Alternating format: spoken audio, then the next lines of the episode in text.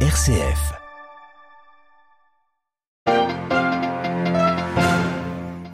Un mois après l'offensive meurtrière du Hamas contre Israël, Tsahal poursuit sans répit ses bombardements sur la bande de Gaza. Les structures de santé en particulier ne sont pas épargnées par les frappes.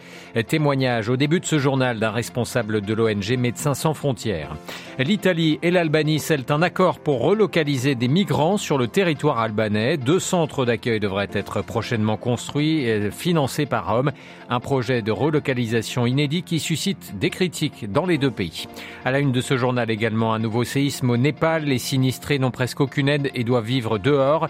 Et puis nous irons aux États-Unis où l'ancien président Donald Trump est jugé pour fraude devant un tribunal de New York. La première audience a eu lieu hier dans un climat houleux, un procès qui se déroule sur fond de campagne à la Maison Blanche. Radio Vatican, le journal Olivier Bonnel. Bonjour, un, mois après les attaques terroristes du Hamas sur Israël, la riposte de l'État hébreu sur la bande de Gaza se poursuit sans répit. Le ministère de la Santé de l'enclave palestinienne a donné le chiffre de plus de 10 000 morts, en majorité des civils. La situation humanitaire à Gaza est toujours catastrophique. Les hôpitaux n'ont plus de personnel ni de matériel médical et doivent faire face à la destruction des infrastructures et aux attaques contre les ambulances. Je vous propose d'écouter, Maurizio Doban, il est le porte-parole de Médecins sans frontières en Italie. Dans la bande de Gaza, le cessez-le-feu est indispensable. Nous avons des blessés, des blessés de guerre qui arrivent dans les hôpitaux. Mais à cause de la pénurie d'anesthésiants, nous utilisons du vinaigre ou nous opérons même les gens sans anesthésie. Ce n'est plus possible. Tout cela peut prendre fin avec un cessez-le-feu qui doit être immédiat. Nous avons une nouvelle équipe d'urgence qui a déjà été identifiée, principalement des chirurgiens anesthésistes prêts à intervenir. Mais ils ne pourront le faire que lorsque les conditions seront réunies. De même, 26 tonnes d'aide humanitaire se trouvent actuellement en Égypte, à Rafah. Nous voulons l'acheminer à Gaza. Nous devons faire entrer ces personnes, cette aide, mais nous avons besoin d'un cessez-le-feu immédiat pour cela. Il y a tellement d'enfants qui viennent dans les hôpitaux, tellement d'enfants. Parfois, ils arrivent sans même leurs parents. L'afflux de patients est continu. Il faut un cessez-le-feu immédiat et une perspective de paix pour les Israéliens, pour les Palestiniens. Des propos recueillis par Léone Spalino de la rédaction italienne de Radio Vatican. Le haut commissaire aux droits de l'homme de l'ONU, Volker Turk, a entamé ce mardi une tournée régionale. Il est arrivé au Caire ce matin et devrait se rendre demain au point de passage de Rafah, le seul point où l'aide humanitaire peut être acheminée. Les violations des droits humains sont à l'origine de cette escalade et les droits humains jouent un rôle central dans la recherche d'un moyen de sortir de ce tourbillon de douleur, a-t-il commenté dans un communiqué. Ce conflit israélo-palestinien s'est invité à la table des discussions des ministres des Affaires étrangères des pays du G7. Ils sont réunis depuis ce matin à Tokyo. La chef de la diplomatie allemande a précisé que la question de pause humanitaire afin d'alléger les souffrances des Gazaouis était à l'agenda des discussions.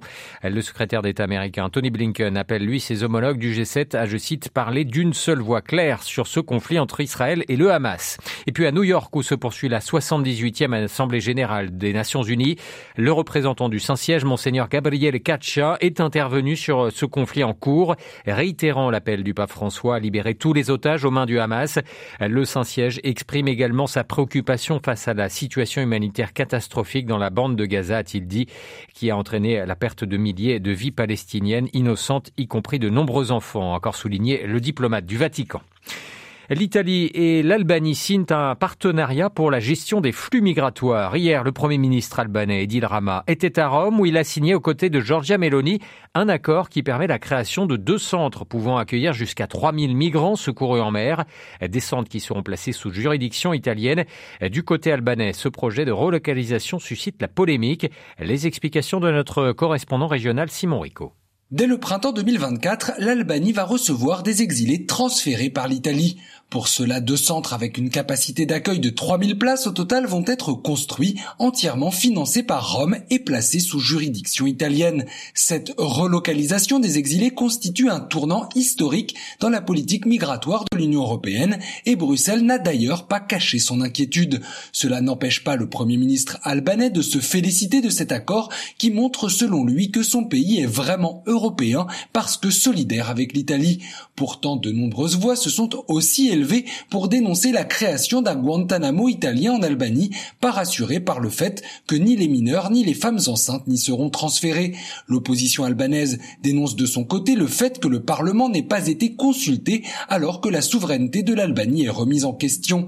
Dans la presse albanaise, les commentaires vont aussi bon train, inquiets et courroucés, certains se désolant que l'Albanie devienne une république bananière prête à se vendre au plus offrant.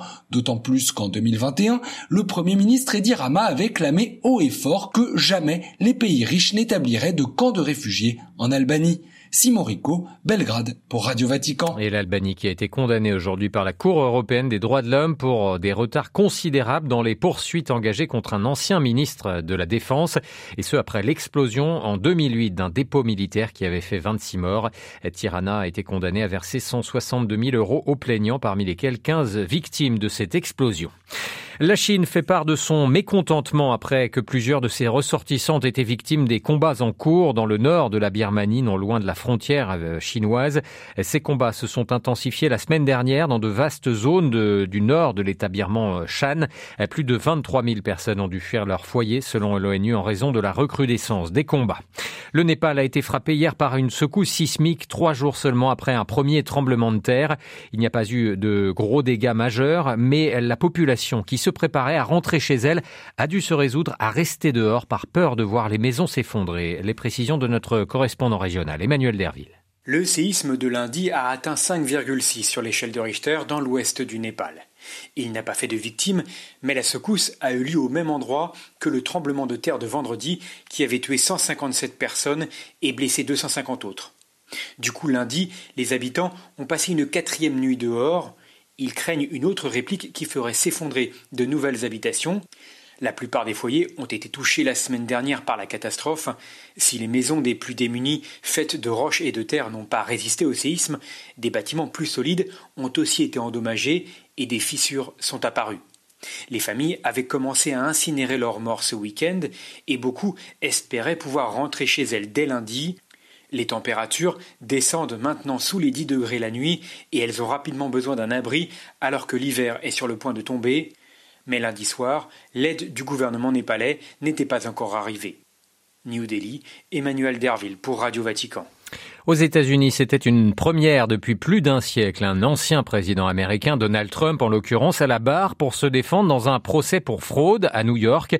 Le milliardaire et deux de ses fils sont accusés d'avoir gonflé les actifs de la Trump Organization pour décrocher notamment de meilleurs prêts bancaires. Un procès qui se déroule alors que l'ancien président américain et milliardaire est l'un des favoris pour l'investiture républicaine. À New York, Loïc Laurie. Je pense que cela s'est très bien passé, les mots hier de Donald Trump en sortant de la salle d'audience après une journée à batailler avec la justice new-yorkaise. En face, la procureure générale de l'État, Laetitia James, une petite politicienne, affirme le milliardaire, assure le contraire. Il a divagué, il a proféré des insultes, mais nous nous y attendions. Et au bout du compte, les preuves démontrent qu'il a volontairement surévalué ses actifs pour s'enrichir et enrichir sa famille. Les chiffres chiffres ne mentent pas et justice sera rendue. Donald Trump, sans conteste, est en difficulté, bien forcé d'admettre avoir joué un rôle dans l'évaluation de ses propriétés. Accusé d'avoir gonflé leurs valeurs, déjà reconnu responsable de fraude, le milliardaire risque la perte du contrôle d'une partie de son empire immobilier.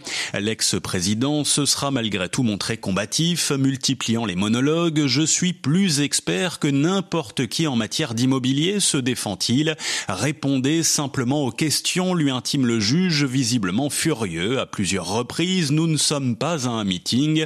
À des journées comme il y en aura d'autres lors des grands procès qui attendent Donald Trump l'an prochain en pleine campagne présidentielle. New York, le écloury, Radio Vatican.